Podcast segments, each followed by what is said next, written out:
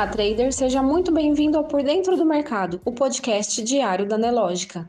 Você confere agora os acontecimentos e dados econômicos que estão movimentando o mercado financeiro nesta quarta-feira, 22 de fevereiro. Após o feriado de carnaval, com a Bolsa Brasileira voltando às negociações após quatro dias, o Ibovespa abriu com forte queda já na primeira hora de sessão, chegando a cair mais de 2%, perdendo a região dos 107 mil pontos. Às 15 horas e 30 minutos, o principal índice brasileiro diminuiu as perdas, acompanhando a leve alta das bolsas americanas. Neste horário, o índice registrava queda de 1,84%, aos 107.154 pontos. O destaque de hoje veio do Boletim Focus, divulgado hoje mais cedo, que trouxe a projeção do PIB mais alta para 2023, a 0,80% em comparação ao 0,76% da semana passada. Para 2024, o índice se mantém em 1,5%.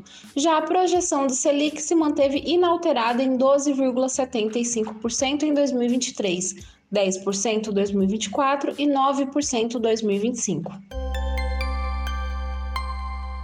PIB da Rússia recua 2,1% em 2022, queda bem menos intensa do que o esperado pelo mercado.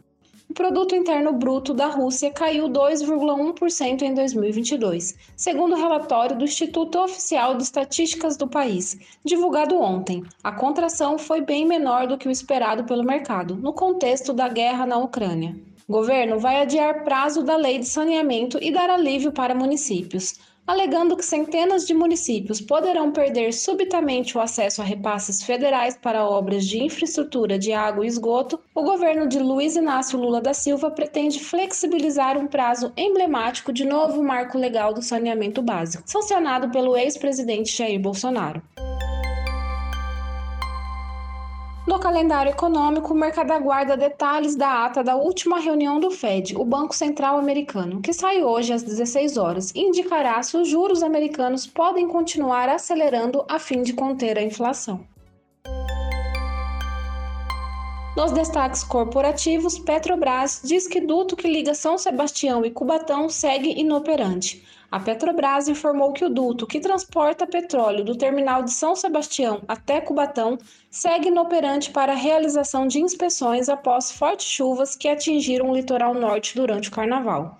Segundo a Petrobras, as operações no duto seguirão suspensas até que todas as ações necessárias sejam tomadas para a retomada segura das operações. Minério de ferro tem negociações restritas após Bolsa da China ajustar limites. Após um rally prolongado estimulado pelo otimismo em torno das perspectivas de demanda na China, os contratos futuros de minério de ferro ficaram moderados nesta quarta-feira, depois que a Dalian Commodity Exchange ajustou os limites de negociação para determinados contratos.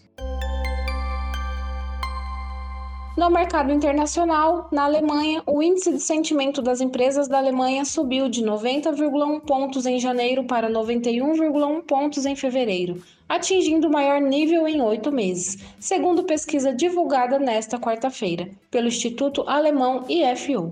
O resultado de fevereiro, que marcou a quinta alta mensal consecutiva, veio em linha com a previsão de analistas consultados. Pedidos de hipotecas nos Estados Unidos caem 13,3% na semana e juros sobem ao patamar desde novembro.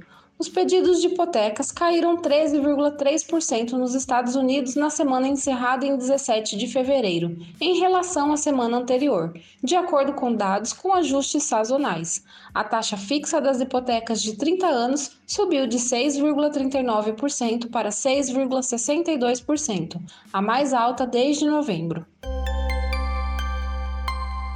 No mercado financeiro, o Ibovespa segue tentando a manutenção dos 107 mil pontos. O mercado apresenta queda para todos os setores que compõem a cesta.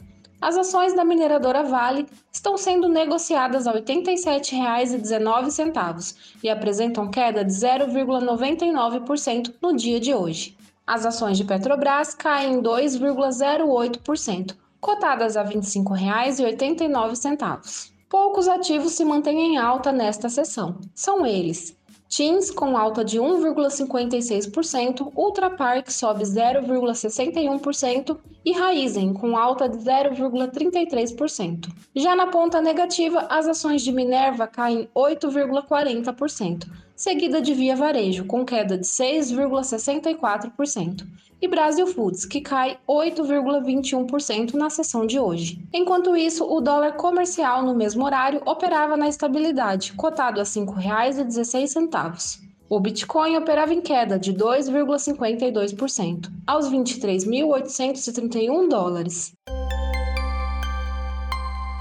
Você pode conferir essas e muitas outras notícias na sua plataforma Profit Pro. Se você ainda não é assinante, faça hoje mesmo o seu teste grátis. O link está aqui na descrição. Uma ótima tarde e até amanhã!